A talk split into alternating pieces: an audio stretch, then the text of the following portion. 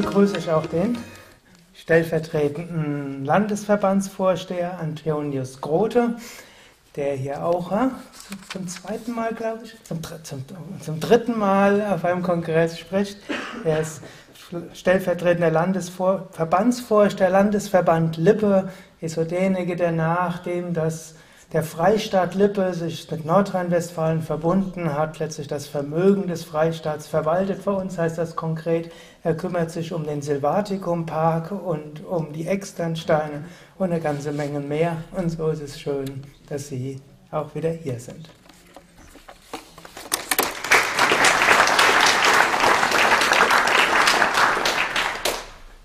Ja, vielen Dank, Herr Bretz, meine Damen und Herren liebe Teilnehmerinnen und Teilnehmer des Kongresses. Ich äh, vertrete den Landesverband Lippe, wie Herr Brett schon richtig gesagt hat, äh, die Institution, die für Kultur und für die Tradition in Lippe zuständig ist. Und es freut den Landesverband außerordentlich, äh, Anteil daran zu haben, dass sich hier äh, diese Institution in Bad Meinberg angesiedelt hat und so erfolgreich ist.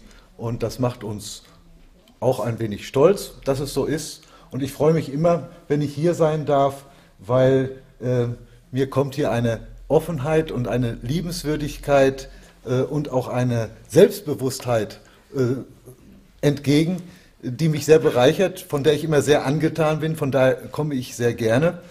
Nun bin ich äh, der stellvertretende Verbandsvorsteher und da nur äh, als Hobbypolitiker unterwegs. Ich bin auch jetzt persönlich sehr interessiert. Ich leite eine Jugendhilfeeinrichtung mit circa 100 Mitarbeiterinnen und Mitarbeitern und uns ist dieses betriebliche Gesundheitsmanagement äh, liegt uns sehr am Herzen. Nicht nur äh, in erster Linie, äh, weil uns natürlich die Gesundheit der Mitarbeiterinnen und Mitarbeiter sehr am Herzen liegt, zumal wir es mit Kindern zu tun haben und mit Menschen, die selbst unter psychischer Erkrankung leiden, traumatisiert sind, teilweise schwerst traumatisiert ist. Und die tägliche Arbeit mit diesem Personenkreis äh, birgt schon die Gefahr in sich, auch selbst äh, da zu erkranken und dass man da, äh, dass, die, dass das nicht spurlos an jemandem vorbeigeht. Es gibt aber auch noch einen ganz anderen Aspekt, den habe ich am Samstag noch mal gehört, wie wichtig es ist, auch für Betriebe ein nachhaltiges und gutes Gesundheitsmanagement zu haben. Ähm, es fehlen Fachkräfte und äh, junge Leute fragen potenzielle Arbeitgeber äh, auch danach, was kannst du für mich tun, dass ich bei dir arbeite?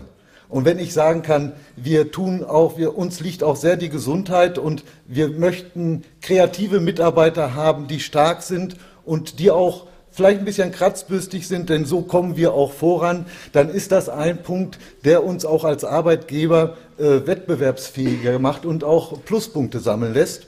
Und von daher, von all diesen äh, Punkten her, die wichtig sind, wünsche ich dieser Veranstaltung hier einen sehr guten Verlauf, gute neue Erkenntnisse und Diskussion und bedanke mich für die Einladung. Vielen Dank.